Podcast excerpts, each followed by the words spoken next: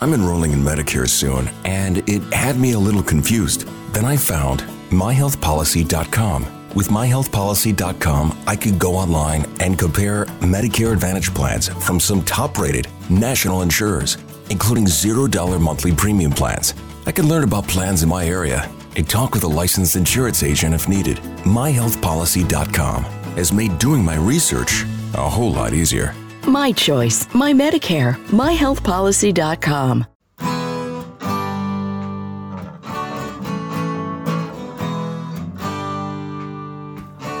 Bem-vindo a mais um podcast do Senhor Tanquinho. Eu sou o Guilherme. E eu sou o Rony. E aqui a nossa missão é deixar você no controle do seu corpo.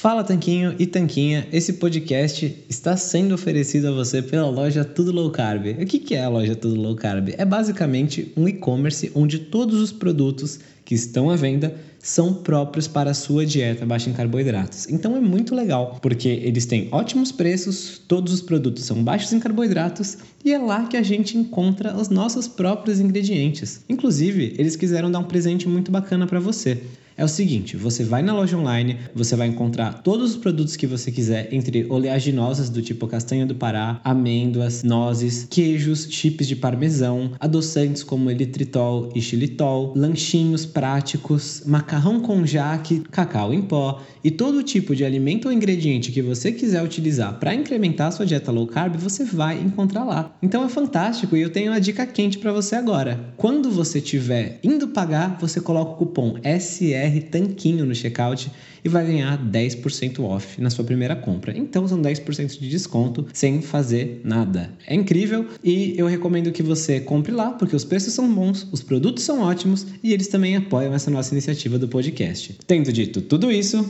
hora do show. Olá, Tanquinho! Olá, Tanquinhas! Sejam bem-vindos a mais um episódio do nosso podcast. E a nossa convidada de hoje é a doutora Janaína Kunen. Você talvez já tenha ouvido outro episódio dela, foi um dos episódios mais amados que a gente teve aqui no podcast. Ela falou de dieta cetogênica, é, enxaqueca, diabetes tipo 1. Então você tem que ouvir esse episódio depois desse daqui, se você ainda não escutou. E lá que a Jana falou um pouquinho da formação dela, se apresentou. Então a gente não vai entrar aqui nesse, nesse detalhe porque eu acredito que você devia ouvir o outro episódio. Então vamos começar falando um pouquinho sobre outros temas que merecem uma atenção especial e que a Jana é especialista neles, vai poder trazer muita informação boa pra gente. Um dos temas que a gente quer tratar hoje é a questão do câncer e da dieta cetogênica. Jana, como é que você começou a se interessar por esse tema espinhoso e sensível para tanta gente que é o câncer? Olá, pessoal. Olá, tanquinhos e tanquinhas. Olá, meninos. Então, não é uma história muito feliz, infelizmente, mas quando eu estava estudando dieta cetogênica para o tratamento da enxaqueca, para meu tratamento, para minha vida, para minha, síndrome, eu tinha cola irritável, fadiga. Vocês lembram, né, do outro episódio? Acho que vocês realmente vale a pena ouvir aquele podcast, que é muito da minha história lá. Eu cruzei com alguns estudos na no PubMed né? Esses estudos, esse é o fórum de artigos científicos peer-reviewed, que é o que são revisados por pares, que são os melhores artigos científicos, né? Então, eu estava buscando informação sobre low carb, sobre dieta cetogênica, na fonte e tentando encontrar o máximo de informação possível, eu vi uns artigos de câncer sobre dieta cetogênica. Eu falei, ah, eu não preciso ler isso agora. Mas eu baixei alguns artigos, deixei lá, sabe? Na minha pastinha, eu tenho um Dropbox, que eu guardo 150 mil artigos lá, ficou lá para ler depois, eventualmente, não era meu foco naquele momento. Engraçado, é assim, por infortúnio, dois meses depois, meu pai foi diagnosticado com câncer no Réveillon. Acho que foi, isso foi em 2016. É, no dia 1 de 31 de dezembro, ele não conseguia ficar com a gente na festa, ele estava com uma dor no torácica muito forte. Eu achei estranho aquilo. Eu falei, gente, mas que dor torácica, sem tosse, sem febre será que ele está com uma pneumonia? Idoso, ele tinha 76 anos, né? Fumava muito. Aí eu falei, ah, vou fazer um exame amanhã. Eu levei ele para o pronto-socorro no dia seguinte, onde eu trabalhava.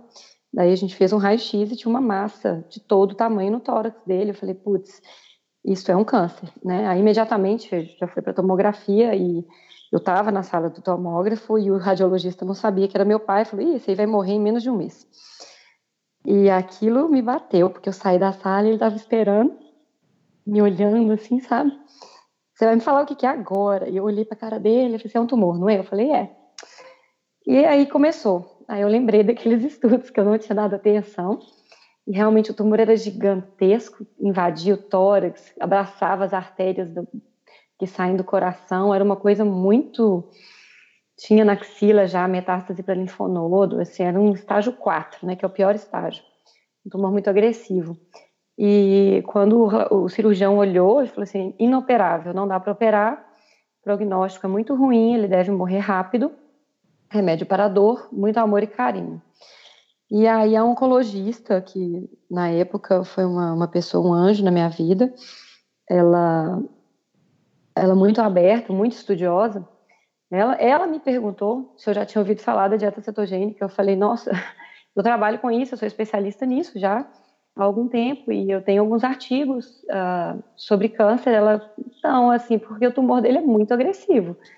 Uh, talvez valesse a pena tentar. E aí eu comecei a ler obstinadamente tudo que eu encontrei na literatura. Eu tinha uma pilha de um metro de artigos aqui em casa. E foi engraçado, porque pouco tempo, antes ou depois, eu não lembro exatamente quando foi isso, mas teve um, um, um jornalista que morreu e eles falavam que não tinha nada na literatura. Eu falei, gente, mas eu achei tanta coisa na literatura, nós vamos falar sobre isso daqui a pouco. E aí eu comecei a estudar. E eu conversei com meu pai, eu falei, olha, tem isso, câncer de tratamento metabólico. Os alemães estudam muito isso há muito mais tempo que a gente. Meu pai era alemão, então ele achou algumas coisas em alemão e isso deu mais confiança a ele. Ele era muito desconfiado. E ele topou fazer a dieta cetogênica. E foi um, muito difícil, porque ele adorava carboidrato, ele comia o dia inteiro e fumava. Ele parou de fumar, começou a dieta, o convênio quase não autorizou a quimioterapia, porque eles falavam que não ia adiantar. Mas aí a, a oncologista batalhou. É uma oncologista muito boa aqui em Belo Horizonte, ela chama Helena Cuba, muito, muito boa e muito dedicada. Daí ela batalhou, conseguiu a quimioterapia e a gente fez as primeiras sessões de químio. É, foi pesquisado todas as mutações possíveis para saber se ele tinha alguma mutação que tivesse alguma droga específica, porque hoje tem várias linhas de tratamento. Tem um tratamento que chama imunoterapia, que você estimula o seu sistema imunológico a combater o seu próprio câncer, mas você precisa de ter os anticorpos, as mutações que sejam susceptíveis a isso e também tem a questão de drogas, que você tem que ter as mutações que respondem a outras drogas. Ele não tinha nada, nada funcionava, nada podia, nada resolvia. Então, realmente, o prognóstico era muito ruim. E a gente começou a fazer, mas desde o princípio eu sabia que não era uma, um tratamento curativo, porque o tumor era muito, muito grande, ele abraçava a horta, eram dois tumores, na verdade, que encontravam no meio do pulmão, ele já tinha um derrame pleural, que é água no pulmão, então estava muito espalhado. Então a ideia aqui era realmente prolongar a vida, para que ele não morresse em um mês, como o médico falou que ele ia morrer em um mês. E ele durou cinco meses, na verdade. E eu acho que se o tumor não tivesse em volta dessas artérias, talvez ele tivesse durado mais. Mas ele respondeu tão bem à quimioterapia que foi um susto, o convênio nem acreditou, ninguém acreditou. Teve uma necrose de 30% do tumor, morreu 30% do tumor. Só que isso causou uma inflamação muito grande. E essa inflamação deu um edema, né, que inchou, e aí comprimiu mais aquela artéria. Então acabou que a resposta boa nesse caso foi um problema. Então ele teve que internar. Meu pai, quando ele viu a tomografia, ele assustou. Vários médicos vinham visitá-lo diariamente que ninguém acreditava que ele não emagrecia, porque esse tumor era para ele estar caquético. Caquético cadavérico. E ele estava bem. Mas aí eu explicava que era dieta cetogênica, ninguém entendia. Teve vários médicos, vários professores que vieram vê-lo. E eles permitiram no hospital que ele internou que eu fizesse a dieta, o protocolo e tudo mais. Na época eu conhecia pouco sobre o assunto, né? Eu estava começando a estudar sobre isso. Infelizmente, hoje eu sei muito mais. E ele viu as imagens, ele pediu para ver as imagens. E quando ele viu, ele viu que não era curativo, ele desanimou. Ele parou de fazer dieta, ficou deprimido e aí, uma semana depois, ele morreu. Então é uma história sem um final feliz. Mas isso me estimulou a estudar bastante sobre o assunto. Eu acho que a resposta dele foi atípica, no sentido de que não era para ele ter melhorado, não era para ele ter durado tanto tempo, não era para ter tido necrose nenhuma de tumor. Essa necrose, até o convênio autorizou a segunda leva de química, que eles não queriam também autorizar, depois que eles viram isso, que eles autorizaram. Foi interessante ter uma, uma oncologista que estudava de tudo, que buscou de tudo para ele, e que estava aberta a estudar e a discutir os artigos que eu levava para ela. E ela viu que não fez mal a ele o tratamento, né? Então talvez fizesse bem, por que não tentar? Essa era a questão. Então foi assim que eu que eu comecei a estudar sobre câncer e dieta cetogênica. Ah, tá certo, Jana. Que infelizmente não teve um final feliz, mas foi bom que teve, né, um, o tratamento teve uma melhor resposta. E a gente lembra que quando teve a morte do jornalista Marcelo Rezende, vieram pessoas falar que não havia plausibilidade biológica da dieta cetogênica para combater ou atenuar o câncer. O que, que você pode dizer a respeito disso? O André Sassi, né, que é o coordenador do Centro de Evidências em Oncologia da Unicamp, ele falou na mídia, ele falou na época, ele foi taxativo, né, isso saiu, tá, tá na internet, vocês podem procurar, a dieta cetogênica é totalmente anticientífica, assim como as dietas para alcalinizar o organismo. Não faz sentido do ponto de vista biológico, o tumor vai continuar crescendo. Ele falou isso, o INCA recentemente também se posicionou contra a dieta cetogênica, eles não reconhecem que há plausibilidade biológica. A plausibilidade biológica, pessoal, é quando existe alguma, algum sinal em algum estudo, algum estudo em animais, em células, em tecidos, alguma coisa que dê é, substância que dê força para a gente fazer pesquisa em humanos, né? Ah, por exemplo, o, o, cigarro e o câncer de pulmão. Então, é, da onde veio a ideia de que o cigarro causava câncer de pulmão? Então, alguns estudos observacionais mostravam uma relação acima de 20, uma associação positiva acima de 20, e é altíssima, né? A maior parte dos estudos que falam que carne vermelha dá câncer é tudo abaixo de 1. Todo mundo sabe que esses, estudos associativos, esses critérios né, de estudos observacionais, tem que ser acima de 2 para serem levados a sério, de câncer era 20. Então, existia plausibilidade biológica para se estudar sobre isso. Né? Até então, as grávidas fumavam nos propagandas de cigarro. Ah, e aí, o que, que a gente sabe sobre a plausibilidade da dieta cetogênica? Eu achei esse comentário muito infeliz. Uh, eu falo isso abertamente, porque quando a gente entra no PubMed para procurar artigos, a gente encontra uma avalanche de estudos nos quais a gente pode encontrar boas respostas da dieta cetogênica para o tratamento do câncer. Não digo que o que foi feito com esse repórter foi feito corretamente, não concordo com o que foi feito. Jamais suspenderia um tratamento quimioterápico, jamais faria apenas a dieta cetogênica para tratar nenhum tipo de tumor. Não há estudos que respaldem isso, pelo contrário. Na verdade, o interessante da dieta cetogênica é ser usada como adjuvante para ajudar o tratamento. E ela é muito, muito interessante nesse sentido. Ah, nós vamos falar sobre isso. Agora, com relação à plausibilidade biológica, desde 1931 que existe plausibilidade biológica. Então, a gente tem um, um camarada que chamava Otto Warburg, W-A-R-B-U-R-G, Warburg. Esse não foi qualquer pessoa, ele ganhou um prêmio Nobel, só não ganhou o segundo porque ele era judeu e ele seria na Segunda Guerra Mundial. Mas ele foi tão importante que o Hitler manteve ele. Não, não, ele não foi morto, não foi preso, ele continuou trabalhando. Então ele ganhou um prêmio Nobel em 1931 e ele trabalhava com mitocôndrias e a cadeia respiratória das mitocôndrias. Então, mitocôndria, galera, quem não sabe, é uma organela que fica dentro de cada célula do nosso corpo.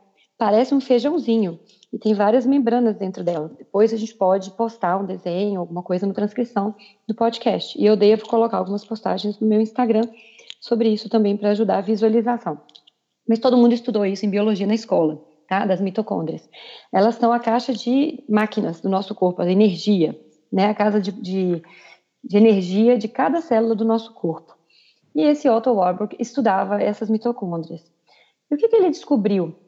Ah, em 1924, ele descobriu que as células cancerígenas, né, de, de câncer, as neoplásicas, consumiam 10 vezes mais glicose do que uma célula normal e produziam 100 vezes ácido lático, mais ácido lático. O que é ácido lático? Quem faz uma corrida, quem joga futebol muito tempo tal, pode ter aquela dor muscular, né? Isso é acúmulo de ácido lático. Porque o que acontece? As nossas células, quando elas têm oxigênio, elas produzem ATP, que é a moeda de energia, ATP. Quando a gente tem pouco oxigênio, elas fermentam a glicose e produzem esse ácido, por isso que dói o músculo. Então a gente tem isso, quando tem oxigênio, a gente funciona de um jeito. Na falta de oxigênio, a gente funciona de outro e faz o que dá. Né? O dinheiro só deu para isso.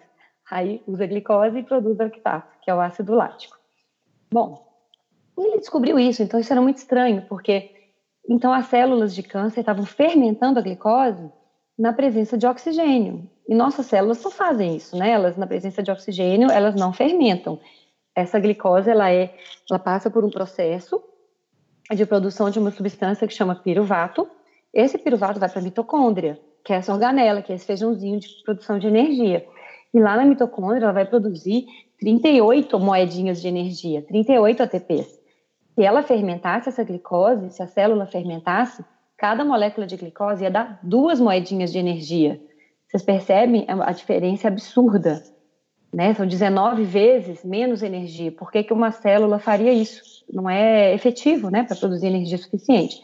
Então, as nossas células só fazem isso de fermentar a glicose para produzir pouca energia porque falta oxigênio e não tem outro jeito. Por isso que a gente fica morrendo de dor muscular, né, quando faz exercício em excesso. Ah, e não respira direito, ou está fazendo exercício anaerobiose, né, com pouco oxigênio. Bom, então isso parece muito esquisito, mas vejam bem, vamos recapitular. A glicose chega e a gente tem dois caminhos. Um é ela ser fermentada e produzir lactato. E nisso ela vai produzir só duas moedinhas de energia, que é o ATP.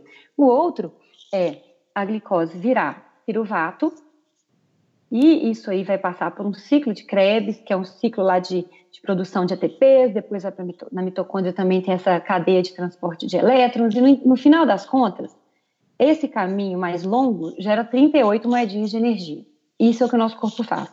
Por algum motivo, que ele não sabia na época, o câncer, as células de câncer, não levavam nada, nada para a mitocôndria, não produzia tanto de ATP fermentava essa glicose e produzia menos ATP, só que muito ácido lático, tá bom? O que, que isso acarreta? Vocês já viram aquele exame de PET scan, que é tipo uma tomografia que eles usam a glicose como meio de contraste? Quem já teve parente com câncer já viu um exame desse. O que, que acontece, meninos com câncer, que recebe esse contraste? Vocês já viram? Fica tudo iluminado lá no, no exame, não é isso? acende igual uma árvore de Natal. É igual uma árvore de Natal. Então, por quê? Porque os tumores, eles, eles captam 44 vezes mais glicose do que uma célula normal. Justamente porque eles são, são ineficientes, né? Usam esse processo ineficiente para gerar energia. E usam muita energia. É, eles são ineficientes e eles estão se multiplicando rapidamente, então eles precisam de energia. Então, o câncer ele tem que se multiplicar, ele tem que produzir vasos sanguíneos para nutrir o tumor, ele tem que fazer isso. Ele tem que fazer metástase para conquistar novos lugares no corpo. Então, ele trabalha a toque de caixa. O câncer faz isso. Depois de um tempo, descobriu-se que, na verdade, o câncer usa isso a favor dele, porque esse lactato é interessante para o câncer. Acidificar, fazer o meio em volta do câncer ficar ácido, é interessante. Por que isso? Isso não estou falando do sangue, não, gente. O sangue nunca fica ácido. Então, realmente, essa questão de dieta alcalina, não há evidência na literatura para isso, porque o sangue não fica ácido. O que a gente fala de acidez é em volta da célula, do tecido lá dentro, lá do tumor, tá bom? Então, quando o tumor produz muito ácido lático, esse ácido lático ele é transportado para fora do tumor, ele faz, tipo, dissolve a matriz, o tecido em volta, e a célula fica solta. E aí ela consegue fazer metástase mais facilmente. Então, de uma forma ou de outra, esse efeito Warburg, a gente acha que ele só atrapalha, não, ele não só atrapalha. Ele é importante para o tumor. Então, é ruim porque ele precisa de muita glicose, mas ele vai consumir seu corpo se for preciso. Ele faz seu músculo virar glicose se for preciso. E é bom para ele porque ele precisa desse lactato. Esse lactato é importante para o tumor, acidificar, fazer o meio ficar ácido em volta da célula. E também porque ele usa essas vias para produzir proteínas importantes para a célula dele. Então, tem várias questões, é muito complexo esse assunto, eu sei, mas se eu não falar disso, eu não consigo provar que tem plausibilidade biológica, tá? Não tem jeito de fazer diferente. Vocês estão conseguindo me entender? Sim, sim. E, e para quem quer saber um pouco mais dessa história do efeito Warburg, quer saber um pouco mais dessa história que ele era alemão e judeu e como que se deu tudo isso, a evolução ao longo do tempo, continua vindo a gente que depois eu falar de um livro que conta essa história da, da chamada teoria metabólica do câncer em detalhes. Enquanto isso, vamos deixar a Jana continuar falando e você vai aprender mais um pouco aqui, depois você vai no livro e vê os detalhezinhos da história toda. É bem interessante. Eu vou postar esse livro para vocês. É, esse livro, na verdade, eu já postei no meu Instagram umas quatro vezes. tem, não sei se é do Seifert que vocês estão falando, mas é o tratamento metabólico do câncer. O, o Seifert, é Seyfried que fala, né? Ele é um pesquisador que mais publica sobre dieta cetogênica e câncer. Ele, o D'Agostino, que é o Dominique, também publica muito, são os caras que mais entendem de câncer na atualidade. E eles publicam juntos, eles estão desenvolvendo alguns protocolos interessantes que eu vou falar aqui. Então, já que a gente já cantou a bola de um dos livros bacanas, né? O do Seyfried, não sei se eu falei certo. O, o, livro dele é legal e tem um pouco dessa parte aí do mecanismo, mas a parte histórica, eu queria recomendar um livro que chama Tripping Over the Truth. Tipo do inglês, tropeçando na verdade. Ah, e sim. esse livro conta não só um pouco da teoria, né, do efeito Warburg em si, mas quem são os personagens que desenvolveram essa teoria e foram contando ela ao longo do tempo, desde o Warburg até o Seyfried, é, e também tem outras pessoas bem importantes aí que tentaram outros tratamentos, outras abordagens que não foi a teoria de mutações, né? Enfim, a gente vai deixar tudo anotado na transcrição do episódio. Vale a pena ir lá e pesquisar por esses livros. E vocês sabem que um dos motivos dele ter sido esquecido, entre aspas, né, pelos cientistas, é que esse fato dele não ter sido preso na guerra e dele quase ter ganho o segundo prêmio Nobel vários cientistas ficaram com raiva dele, porque ele acharam que ele estava dedurando judeus. Ficou um clima anti anti Warburg no meio científico, ele começou a ser isolado. Isso lembra muito a história de uma do Ludwig, né, de algumas pessoas também que o Yudkin, aliás, uhum. e, com relação ao carboidrato e as gorduras. Mas a questão é que ele foi isolado no meio científico e nada que ele publicava, é, que ele publicava era citado, então as pessoas meio que ignoraram ele, o que é uma pena, né? Que a gente nunca deve ignorar um fato científico por motivos pessoais, né? Um bom cientista ele não faz isso. Bom, mas então o que foi visto? Que os, as células cancerígenas elas usam não só a glicose, mas como a glutamina. Então são os dois substratos que são utilizados pelas células cancerígenas. E a glutamina é um aminoácido. É um aminoácido que está no whey protein, é um aminoácido que é utilizado pelas nutricionistas que cuidam de pessoas com câncer, porque a glutamina teoricamente melhora a imunidade e previne as aftas na boca dos pacientes também. Então, elas prescrevem glutamina sistematicamente para os pacientes com câncer. E segundo essa teoria, e os estudos mostram isso, o Arborg é, mostrou que os tumores também consomem muita glicose e glutamina. E quando ele tem as duas coisas, eles crescem mais rápido ainda. Bom, então, em termos de plausibilidade biológica, eu acho que a gente está enxergando que existe. O que mais ele achou? Que essas mitocôndrias, gente, por que, que os, os tumores teriam problemas nas mitocôndrias? Né? Muita gente fala que não, que é mentira, que não tem, que o tumor respira. Tem vários estudos na literatura contra isso, opinião de especialista, né? Falando que não, porque existem alguns tumores que pegam a glicose e põem para dentro da, da mitocôndria. Então, existem vários graus de deficiência de mitocôndria em cada tumor. Os tumores são diferentes. Mas o fato é que várias mitocôndrias nos tumores têm mutações também. E mutações que alteram a estrutura das mitocôndrias. Então, isso não tem como eu explicar com detalhe aqui, mas o fato é que tem vários estudos na literatura, não tem um só, e não são estudos novos, são estudos de mais de 30 anos atrás, todos mostrando que tumores têm problemas nas mitocôndrias, que o número de mitocôndrias é menor e que as mitocôndrias têm problemas estruturais. Problemas estruturais que atrapalham a formação de ATP, que são essas moedinhas de energia do nosso corpo. Então, em termos de, de plausibilidade biológica, eu acho que sobra plausibilidade biológica. Por quê, gente? O que, que acontece na dieta cetogênica? Agora que eu vou mostrar isso.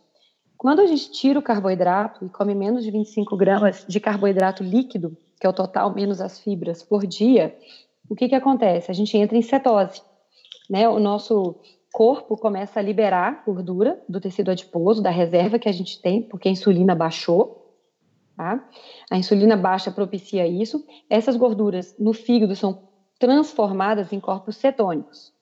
Ok? Então, isso aí acho que todo mundo já está sabendo, mais ou menos, pela pelos blogs, pelos, pelo Instagram, né? O que, que é a dieta cetogênica? Bom, esses corpos cetônicos, o que, que eles fazem? O nosso corpo consegue utilizar gordura e corpos cetônicos como forma de energia. Aonde que esses corpos cetônicos vão ser processados? E a gordura? Nas mitocôndrias. Então, todas as células do nosso corpo conseguem usar gordura Quase todas, né? O cérebro tem uma parte que precisa de glicose mesmo. E aí, por isso que não pode fazer só a dieta cetogênica, tem que ter outras coisas. Porque o fígado produz um pouquinho lá. Sempre vai ter glicose, né? Não existe isso de não ter glicose, o fígado produz. Mas o fato é que, fora 15% do cérebro e as células do sangue que precisam de glicose, o resto fica muito bem com gordura e corpos cetônicos, porque as mitocôndrias funcionam. No câncer, as mitocôndrias não funcionam bem. E elas não conseguem usar gordura e os corpos cetônicos como fonte de energia. Então, se você não come carboidrato suficiente para ter glicose alta, certo? E se você faz uma dieta que aumenta os corpos cetônicos, o que, que seu tumor vai comer? O que, que a célula de câncer, que precisa de 44 vezes mais glicose do que uma célula comum, vai comer? Nada, né? Então, ela vai pegar o pouco de glicose que ela conseguir no sangue, a glutamina que a sua nutricionista te der, se você quiser tomar, e só. E se você não estiver numa dieta cetogênica, o câncer ele aumenta a inflamação e quebra músculo. Você já viu um paciente com câncer como eles perdem músculo? Uhum. Né? E o músculo, o músculo, a proteína pode ser quebrada e aí tem glutamina. Então, por isso que as pessoas com câncer também perdem massa magra. A dieta cetogênica é boa até nisso. Ela previne a quebra de massa magra.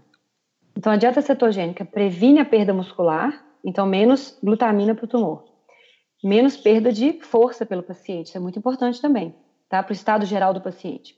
A dieta cetogênica tira substrato, tira comida da célula, porque diminui a glicose. Não tem como tirar totalmente, mas reduz muito. Então, assim, uma célula normal não vai sentir, porque ela está usando a gordura. Mas a célula neoplásica vai sentir. Isso é uma pressão em cima dela, é menos comida para ela. Vai ser mais difícil. E é muito interessante, gente, que os corpos cetônicos, eles entram na célula tumoral usando o mesmo transportador que a célula tumoral usa para colocar o lactato para fora. Lembra que eu falei que quando a gente fermenta a glicose produz lactato e que o tumor põe o lactato para fora para soltar a célula e ela fazer metástase? Então, quando a gente coloca a dieta cetogênica, os corpos cetônicos entram um atrás do outro e competem pelo receptor. Então, o câncer não consegue mandar o lactato para fora. E isso dificulta a metástase.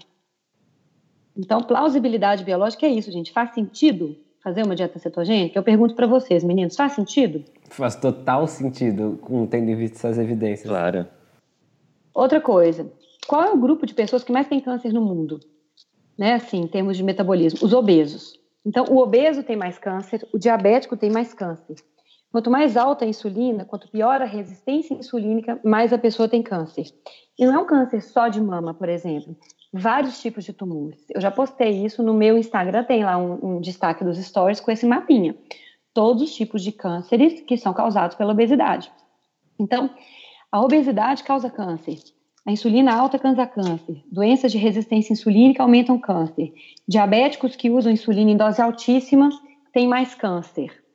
Ah, depois que você tem um câncer diagnosticado e opera, por exemplo, um câncer de mama, a glicose alta no pós-operatório piora o prognóstico e aumenta a volta do câncer e piora a metástase. Então, glicose alta não é bom para quem quer tratar câncer, para quem quer prevenir câncer, para quem quer evitar que o câncer volte. Os estudos mostram isso. Insulina alta estimula câncer. É um fator de crescimento. Tem vários estudos que mostram isso. Inclusive, insulina alta estimula uma via metabólica nas células que vai mais para proliferação. Então, o câncer usa isso ao favor dele. Para o câncer é ótimo ter insulina alta, porque quanto mais insulina alta, mais o tumor prolifera e mais agressivo ele fica. E tem vários estudos na literatura mostrando isso. E eu estou à disposição para mostrar esses estudos, tá? Posso colocar todos no transcrito se vocês quiserem estudar sobre isso. Então, plausibilidade é biológica, gente, é isso.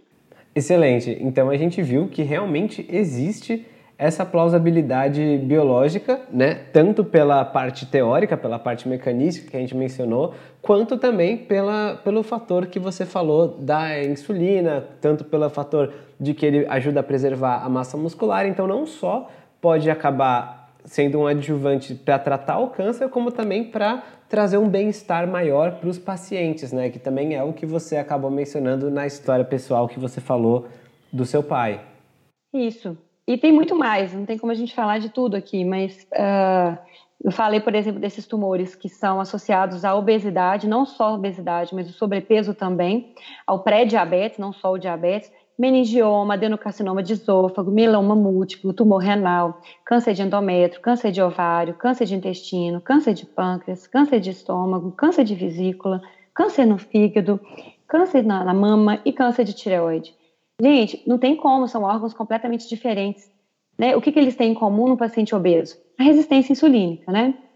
Então, e outra coisa, para a gente falar em plausibilidade biológica, não é só um estudo em célula.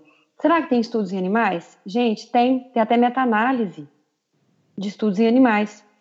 E nos estudos em animais, a gente não consegue mostrar todos os dados aqui, mas o que, que a gente percebe? Que não só a dieta cetogênica, mas o jejum, que isso é um outro assunto interessantíssimo, o jejum previne e trata câncer em animais.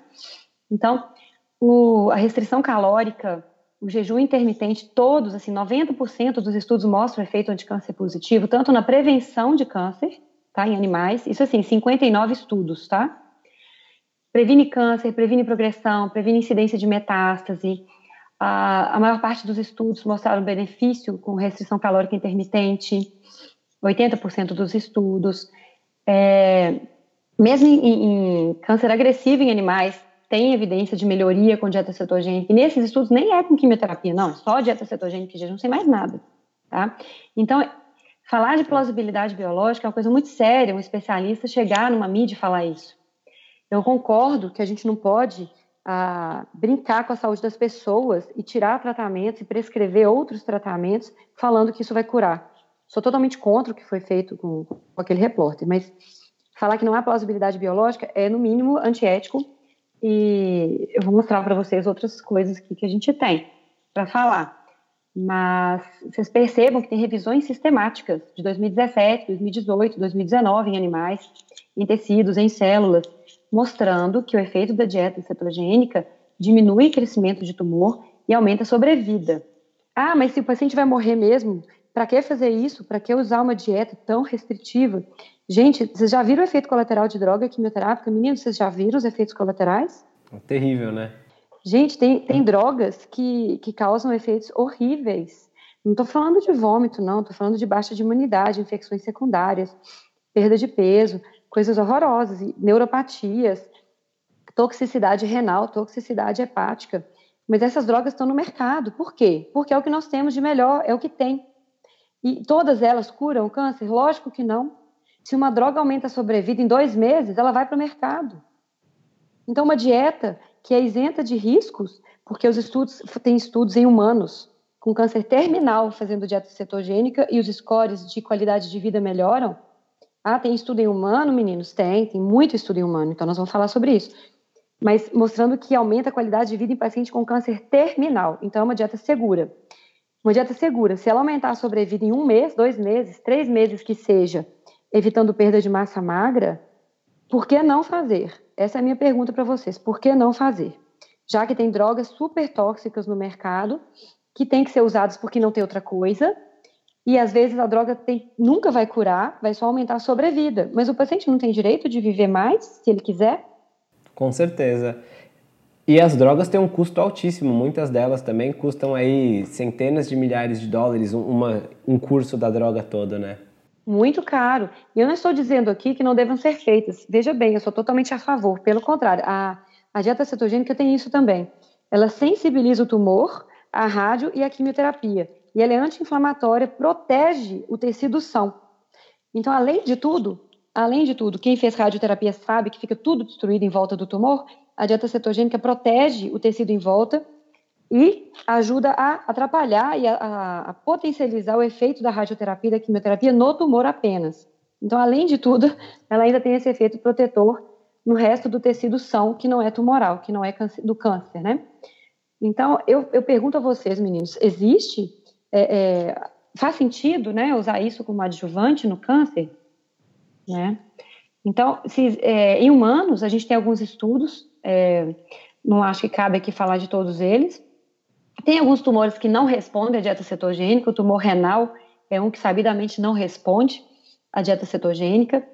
Ah, os tumores que mais respondem, os que mais têm estudos, são os tumores cerebrais. Então, neurologistas, neurooncologistas, eu espero por em Deus que vocês ouçam esse podcast, porque o glioblastoma vai virar estándar de tratamento a dieta cetogênica adjuvante, tá? No tratamento de glioblastoma, astrocitoma e tumores neurológicos.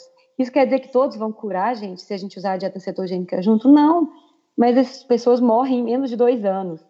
E se a dieta cetogênica aumentar a sobrevida em um ano, em seis meses, como tem estudos mostrando, isso é muito importante, percebe? Você poder ficar com a pessoa que você gosta mais seis meses, e a pessoa poder ficar com os filhos mais seis meses. Para falar que não há, que não tem nenhuma evidência científica, que é uma coisa totalmente anticientífica, então eu grito aos quatro ventos. Quem falou isso está errado. A gente não pode descartar essa ferramenta, é só uma ferramenta a mais. Né? Não tem a imunoterapia, não tem as drogas alvo, né, dessas mutações que a pessoa às vezes tem, às vezes não tem. Não tem os bloqueadores hormonais no câncer de mama para quem tem a mutação. E quem não tem a mutação hormonal no câncer de mama vai deixar morrer? E se existe um protocolo que ajuda? Vocês sabiam que hoje a gente usa drogas para diabetes no tratamento do câncer, meninos? Não, eu não sabia. Pois a metformina está sendo usada no tratamento de vários tumores. Já tem vários estudos em animais e já tem ensaios clínicos em humanos. Não são ensaios clínicos grandes, a maior parte dos estudos são relatos de caso, uh, com um paciente só, dois pacientes, mas são dramáticos, tá? Então, assim, tem estudos muito interessantes usando drogas para diabetes. Vejam bem, o que uma droga para diabetes faz? Ou ela reduz a glicose ou ela reduz a insulina. Hum? Porque as drogas para diabetes que aumentam a insulina não prestam para ninguém. Eu sou contra elas, já falei várias vezes sobre isso. Com a sulfonilurease eu não usaria em ninguém. Mas essas drogas como a metformina, como a, o, a dapaglifosina, né, que tem estudos mostrando alteração, tem câncer de pulmão, já tem estudo. Então, assim, a gente não pode jogar fora estratégias. Então, hoje fala-se em tratamento metabólico do câncer. Tá? Fala-se em tratamento metabólico. O que, que é isso? Não é só a dieta cetogênica, são várias outras abordagens, que eu vou falar mais sobre isso no meu Instagram. Vocês vão me ver falando sobre isso ainda muito esse ano, eu vou, vou tentar falar mais sobre isso. Eu comecei sobre diabetes, mas eu vou falar mais sobre câncer, sobre Alzheimer, sobre Parkinson. Essa semana eu falei sobre enxaqueca. Então, a gente vai julgar nos quatro ventos mesmo, as evidências científicas que tem, e tudo baseado em evidência, tá, gente? Não é minha opinião, não. Tudo tem artigo, tudo tem estudo, tem meta-análise, tem ensaio clínico, tem estudos em humanos. Então, não pensem que eu estou falando aqui minha opinião, ok? Não é a minha opinião pessoal. Quando for a minha opinião pessoal, eu vou deixar bem claro que é a minha opinião pessoal. Com certeza. A gente vai perguntar a sua opinião pessoal também, inclusive porque a gente sabe que tem, tem que ter esse distanciamento saudável entre o que é evidência, o que é opinião, o que é a leitura das evidências que cada profissional faz, porque senão a gente não tem mais discernimento, a gente não sabe mais o que, que é quando a gente está conversando de dados, fatos concretos e quando a gente está conversando de opinião de cada um. E você sabe que é engraçado, né? Que hoje em dia cada um cita quem quer na literatura. Então tem revisões sistemáticas que não citam nenhum estudo do Seifert, nem do Dominique, e falam que não há evidência ainda para dieta cetogênica no câncer. Eles não citam os dois pesquisadores que mais publicam sobre o assunto.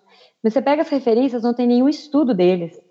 E aí saem vários editoriais criticando, mas é uma guerra de opiniões. Então, as pessoas querem achar que o câncer é só genética.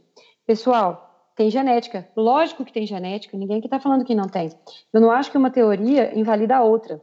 Eu acho que esse é o erro do Seifert. O Seifert se apaixonou pela causa. Então, ele só enxerga o lado dele. Isso é ruim, porque as pessoas têm que trabalhar juntas. Então, o tratamento metabólico, que inclusive ele faz, né, já tem alguns estudos na literatura, quem quiser buscar, pode buscar. O tratamento metabólico, que é a metabolic therapy, ele inclui a dieta cetogênica, inclui algumas drogas, ele inclui uh, oxigenoterapia hiperbárica, ele inclui várias coisas que não, não consigo falar aqui, porque eu precisaria de slides para explicar, mas que é interessantíssimo, com resultados assustadores, assim, de cura do, do, de câncer totalmente metastático, publicado na literatura. Isso não é blog, não, está publicado na literatura científica com todos os dados do estudo. E estão surgindo cada vez mais estudos, porque eh, pessoas estão lendo esses estudos, quando pegam um tumor muito agressivo que não tem o que fazer mais, eles tentam, porque aí não tem como o comitê de ética barrar, que não tem o que fazer mais. Então, isso é outra crítica.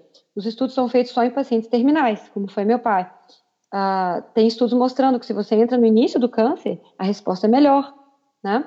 Então, é importante que as pessoas entendam isso. E é importante vocês verem que não é uma teoria da conspiração, que eu estou falando é verdade. Tem uma guerra editorial. É como o açúcar e a gordura saturada, mesma coisa no câncer. É impressionante como eles brigam abertamente, um mandando carta para o outro, tudo publicado em jornal científico. Ah, porque esse, essa revisão não presta, porque você não citou os dois que mais publicam. Como você pode fazer uma revisão da literatura escolhendo artigos? Ou você faz uma revisão completa ou você não faz. Né, o Cochrane, que era quem a gente mais confiava, demitiu várias pessoas, várias pessoas se demitiram, teve uma briga interna enorme. E em 2015, quando eles soltaram uma revisão sobre gordura saturada, eles omitiram o estudo de Minnesota, que é o que justamente a 8 mil pacientes se falava que gordura saturada não causava infarto, que quem causava era o óleo vegetal. Então a gente não deve é, é, pegar qualquer estudo e ler achando que aquilo é uma bíblia, porque é um estudo que está publicado. Qualquer um publica o que quer, as pessoas elas citam é, os colegas para aumentar citações, isso, o, estudo fica em voga, fica em evidência. A gente está vendo isso muito com carne vermelha e câncer, né? Essa onda de, de falar que carne faz mal para tudo, e ninguém leva em consideração que a força é muito fraca, né, das evidências, das associações. Com o câncer tem essa briga entre os que acham que é só genética e os que o Seifert que acha que é só a mitocôndria. É tudo junto, gente. Um, é um câncer é uma doença tão diferente vocês sabiam que o câncer de próstata metastático, sei lá, com 10 metástases espalhadas pelo corpo, cada metástase tem mutações completamente diferentes umas das outras? Uhum. Não, não sabia. É que tem muitas mutações e que justamente essa teoria das mutações, a teoria genética, se ela fosse completamente verdadeira, se fosse só ela, a gente não devia ver esse efeito da dieta cetogênica funcionando. E se a cetogênica fosse a única verdade, na teoria metabólica fosse a única coisa que resolvesse para todos, devia resolver para todos. Então, justamente, se você olha todas as evidências juntas, não dá para ser 100% para um lado nem 100% para o outro. Exatamente. Essa é a questão, é o caminho do meio. Então, quando eu pego, eu leio o livro do Seifert, eu, leio, eu escuto os podcasts dos outros, dos outros pesquisadores, tem vários muito interessantes. Tem um podcast que chama The Drive, que é sensacional, que é do Peter Attia, que é Atia, A-T-T-I-A. Ele tem uns quatro podcasts só sobre câncer, cada um com uma opinião diferente da outra. Mas é legal ouvir. Eu gosto de ouvir as opiniões contrárias ao que eu acredito, para eu aprender e para aumentar o meu conhecimento. Então, por exemplo, eles falam, ah, tem tumores que consomem corpos cetônicos. Tem tumores que podem passar a consumir corpos cetônicos, da mesma forma que os tumores ficam resistentes a drogas. Então, por isso que a gente não pode fazer só uma intervenção. Existe um conceito hoje, press pulse. O que, que é isso? Você pressiona constantemente aquele tumor com uma coisa mais leve, e aí você vem dar uma cacetada. Né? O que, que é essa cacetada? Uma radioterapia, uma terapia hiperbárica de oxigênio, ou então você dá insulina para baixar a glicose no paciente em cetose. Aí ele faz hipoglicemia, mas não tem sintoma, mas o tumor durante a quimioterapia não consegue é, é, responder e aí ele acaba sofrendo mais. Ah, então, a dieta cetogênica seria o PRESS, seria uma coisa contínua. E o POS seria isso, você saber a hora de dar glutamina, saber a hora de não dar glutamina de jeito nenhum, tentar não usar corticoide de jeito nenhum. A gente sabe que às vezes não tem como, tem que usar o corticoide, o corticoide aumenta a glicose, o corticoide ajuda o tumor a crescer, a ficar mais agressivo.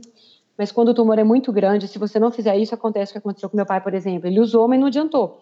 O edema é muito grande. Então, tem, tem lugares como o cérebro que, se você não usar, você vai entrar em convulsão. Que, aliás, outra coisa boa, os tumores cerebrais dão muita convulsão. A dieta cetogênica ajuda até nisso, controla as convulsões. Então, a ideia de, de, você ficar batendo de levinho, de vez em quando dar uma cacetada no tumor, chama press pulse.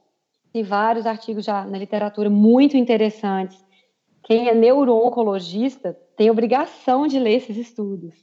Então, eu, eu gostaria assim, que você chamasse atenção, quem conhecer um neurologista, um oncologista que trata tumores cerebrais, que ele ouça meu podcast, que ele entre em contato comigo, para a gente estudar juntos, para a gente tentar desenvolver um protocolo no Brasil. Não existe. No Rio de Janeiro, tem um grupo fazendo já dieta cetogênica para alguns tumores, já está sendo feito no Rio de Janeiro. Muito interessante também, tem estudo publicado já. Mas é muito pouco, né, gente? Olha o nosso Brasil, olha como o câncer mata. E foi o que vocês falaram. Se, não, se fosse só genética, não tem como ter tanta mutação, gente, para aumentar a incidência de câncer como vem aumentando. O câncer aumenta exponencialmente, junto com a obesidade, diabetes e as doenças cardiovasculares. Então, só um, um tolo para não enxergar que o nosso estilo de vida está causando câncer. Lógico que tem as mutações, sempre houveram mutações tá certo? Sempre houve mutações, mas nada explica esse crescimento assustador do câncer. E se vocês repararem, os tumores estão ficando cada vez mais agressivos. Então, a gente ficar usando drogas o tempo inteiro, sem ter um tratamento que seja mais abrangente, que pegue várias frentes, como no diabetes a gente faz, como na insuficiência cardíaca a gente faz, dificilmente a gente vai ganhar essa luta. E se a gente não agir na prevenção do câncer, dificilmente a gente vai ganhar essa luta. Certo, Janaína. E a gente está falando bastante de dieta cetogênica, é, e talvez alguém que esteja nos ouvindo agora esteja se perguntando se o jejum também não poderia funcionar como um adjuvante. O jejum é essencial no tratamento do câncer. O jejum antes da quimio, aí tem várias coisas que a gente fala, né? Não tem como falar tudo aqui, mas tem estudos até em humanos. Tem um estudo em câncer de mama em mulheres que jejuar mais de 13 horas por dia diminui a recidiva de câncer do tumor de mama, né? Isso em mulheres humanas, em mulheres mesmo. Não é em bitinho, nem ratinho, não. Então, em animais, o jejum pro, comprovadamente ajuda, tanto na prevenção quanto no tratamento, quanto na recidiva de tumores, tá? Então, em animais isso é provado. Em, em humanos tem pouco estudo, ah, muito difícil fazer estudos, né? Se é uma coisa que o INCA é contra, que o chefe do centro da Unicamp de evidência em oncologia fala que nem existe, né? Que nunca viu nada publicado, não tem nem plausibilidade biológica, né? Então, é muito difícil quando aqueles que decidem as coisas não fazem estudos, né? Os centros grandes não fazem estudos. Então, a gente depende de estudos pequenos que estão mostrando é, resultados muito interessantes. E eu, eu penso que a dieta cetogênica não deve ser utilizada de forma isolada. Primeiro, porque o tumor pode ficar resistente, sim, pode desenvolver uma adaptação e começar a usar corpos cetônicos. Segundo, porque nenhum tratamento isolado tem funcionado, a gente tem visto isso, que o ideal é usar três, quatro drogas, mais a radioterapia, então por que não usar as drogas, o jejum, a dieta cetogênica?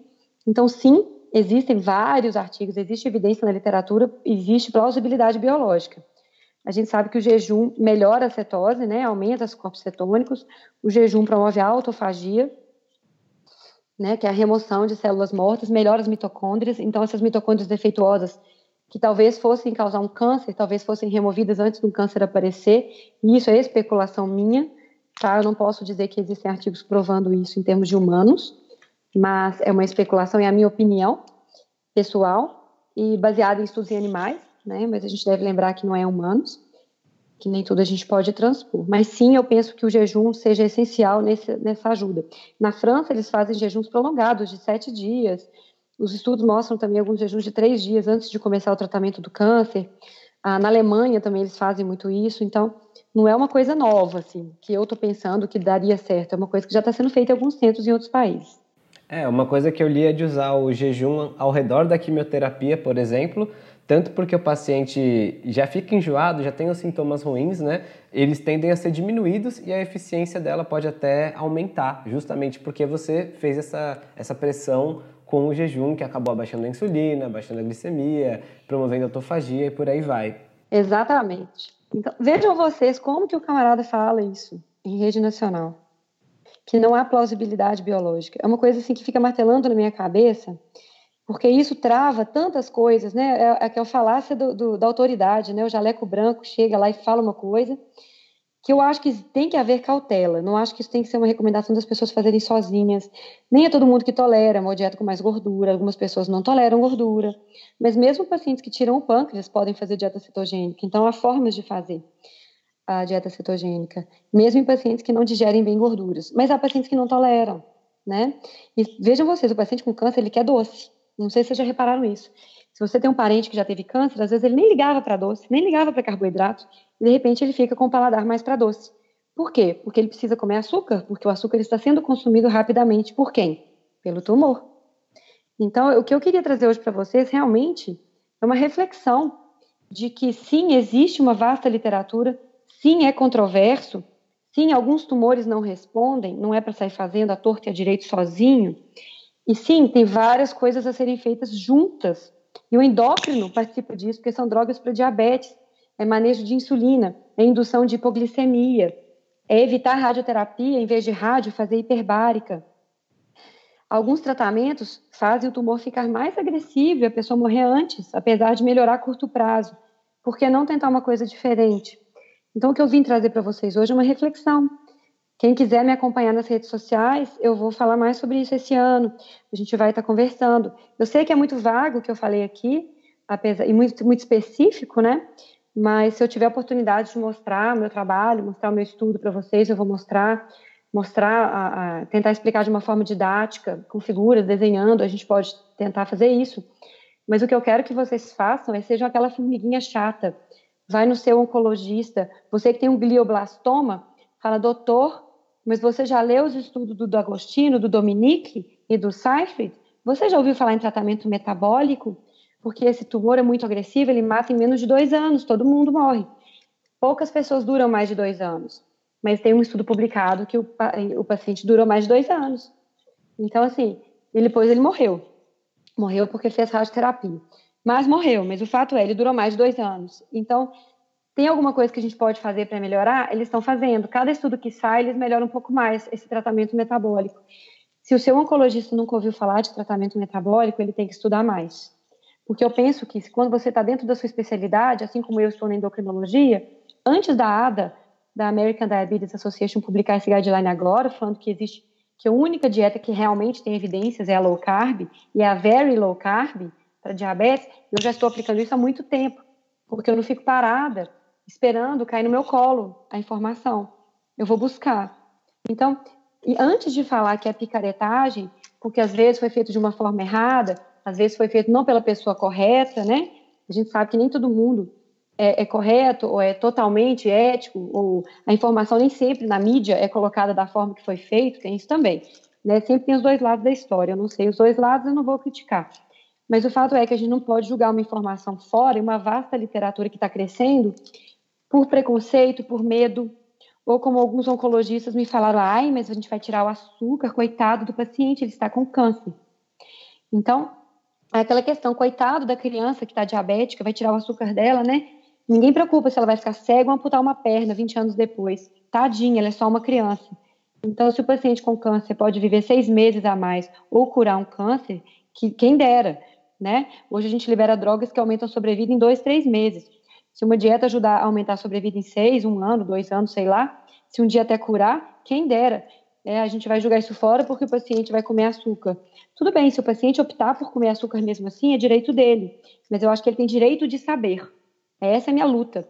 O paciente tem direito ao conhecimento. O médico não pode privar o paciente dele dessas opções. O diabético tem que saber que tem essa dieta. O paciente com Alzheimer tem que saber que tem essa dieta. O paciente com Parkinson, o paciente com câncer paciente com enxaqueca. Então, se o paciente não quiser fazer uma dieta restritiva, ok, é opção dele. Se o paciente quiser continuar fumando enquanto ele está tratando de um câncer, não é opção dele? É. Mas negar a informação, eu acho que é antiético. Isso eu acho totalmente anticientífico. Com certeza, um dos fundamentos da medicina baseada em evidência é ter essa transparência real sobre riscos, prós e contras e tomar decisão compartilhada e não fazer uma coisa unilateral e, e pregar o que você acha para todas as pessoas, né? Isso realmente é o que você falou, é antiético, na nossa opinião, especialmente com pacientes também é, também concordamos. E Diana, quem ouviu até agora provavelmente deve estar se perguntando o mesmo que eu estou me perguntando.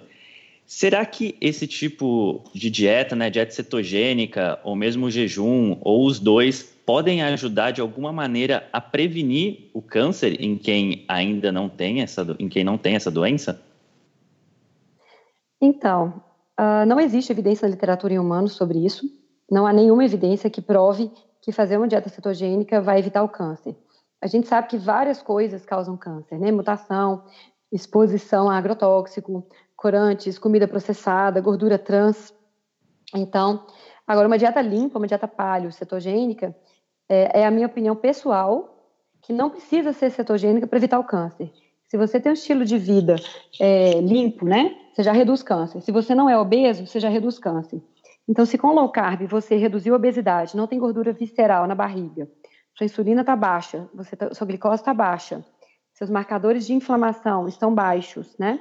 Você tem uma vida limpa, que não é sedentária, que faz muita atividade física, que também previne câncer, porque o sedentarismo é equivalente ao tabagismo. Então, tudo isso já pode evitar o câncer. Falar que se você fizer dieta cetogênica você não vai ter, isso não é verdade. Eu tenho pacientes que fizeram dieta cetogênica e tiveram tumores. Agora, esses tumores seriam mais agressivos se ela não estivesse em dieta cetogênica? A gente não sabe. Em animais, a gente sabe, em animais, a dieta cetogênica prevenir o câncer em, em animais com a mutação. Então, quando eles induziram a mutação, isso foi em câncer de fígado. Quando eles induziram a mutação, induziram o câncer no animal, aqueles que estavam em dieta cetogênica responderam melhor do que os que não estavam. Então, isso corrobora a questão do tempo, do timing, quando introduzir. Se você tem um diagnóstico de câncer, comece imediatamente, entendeu? Procure um profissional que esteja habilitado e comece imediatamente. Se o seu tumor, é, sabidamente, for renal, você não vai fazer dieta cetogênica, porque tem estudo mostrando que câncer de rim, ele processa corpos cetônicos. Então, que fique bem claro isso. Tem alguns tumores que processam. Não faça sozinho, não faça só dieta cetogênica. Não joga um cartucho fora. Faça um tratamento metabólico, conversa com seu médico. Não toma glutamina o tempo inteiro. Tem alguns momentos que dá para tomar, nos, nos, protocolos de tratamento metabólico, ela é utilizada com parcimônia em alguns momentos, porque realmente ela ajuda na imunidade na hora que isso é necessário. Mas não na hora que você quer bater no tumor, você não vai dar. Você tira a glicose e dá a glutamina, não adianta. Então, sim, em animais existe evidência para isso, é, tanto para jejum quanto para dieta cetogênica.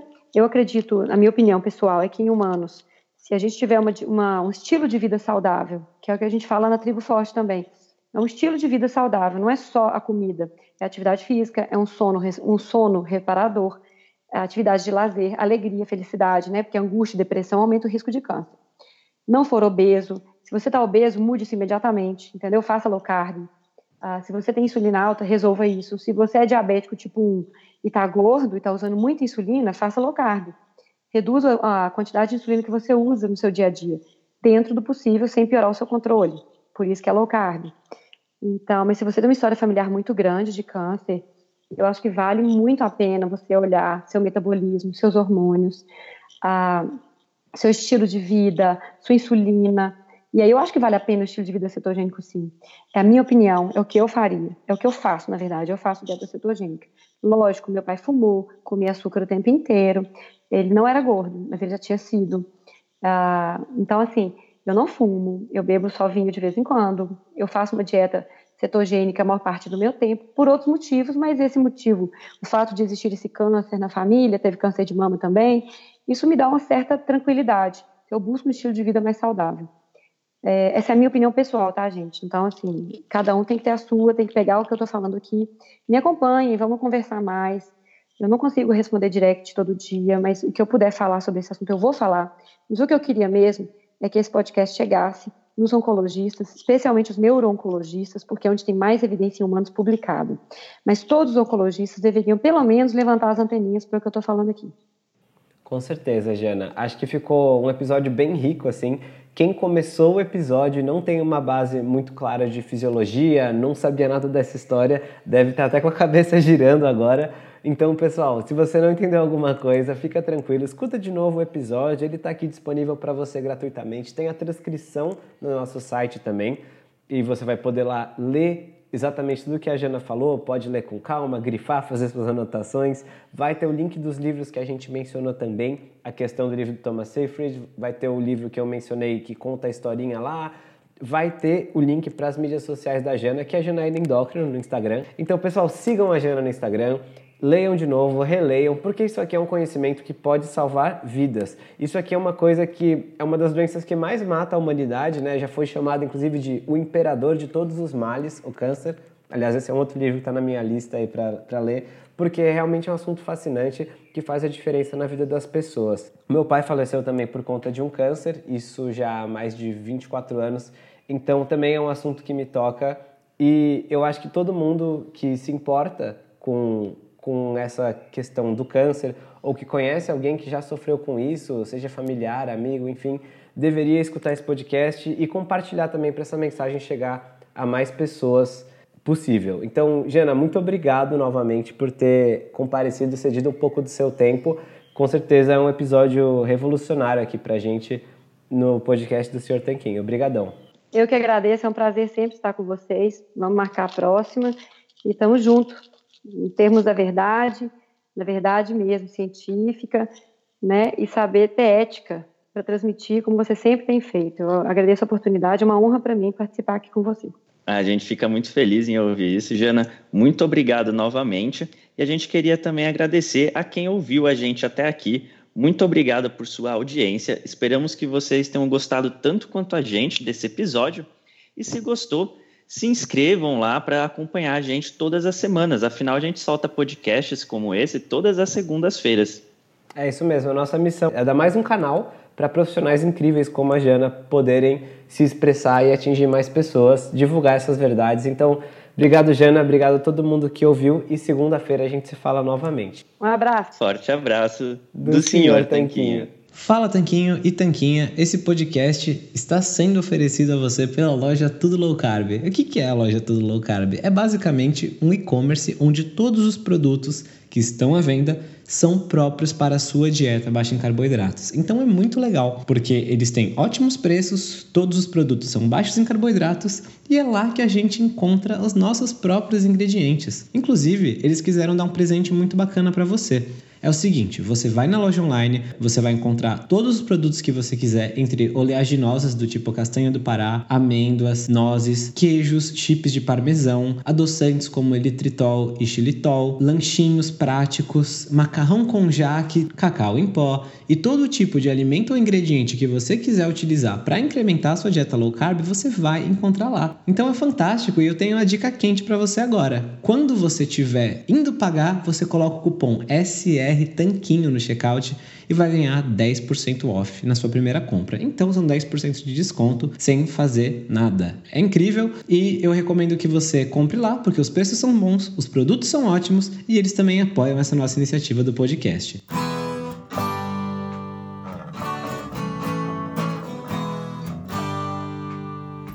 Você acabou de ouvir mais um episódio do podcast do Senhor Tanquinho. Não deixe de se inscrever para não perder nenhum episódio com os maiores especialistas para a sua saúde. I'm enrolling in Medicare soon, and it had me a little confused. Then I found myhealthpolicy.com. With myhealthpolicy.com, I could go online and compare Medicare Advantage plans from some top rated national insurers, including $0 monthly premium plans. I could learn about plans in my area and talk with a licensed insurance agent if needed. MyHealthPolicy.com has made doing my research a whole lot easier. My choice, my Medicare, myhealthpolicy.com. New to Medicare?